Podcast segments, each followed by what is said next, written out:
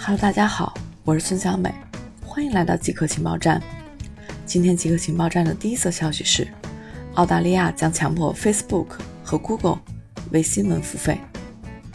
澳大利亚将成为世界上第一个强迫美国科技巨头 Facebook 和 Google 为新闻内容向当地新闻机构付费的国家。这一规定将在今年成为法律。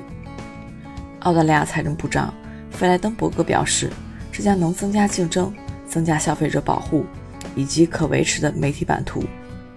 去年底，澳大利亚政府在调查了媒体市场状况和美国科技公司平台的力量之后，要求 Facebook 和 Google 与当地媒体机构协商达成使用新闻内容的自愿原则。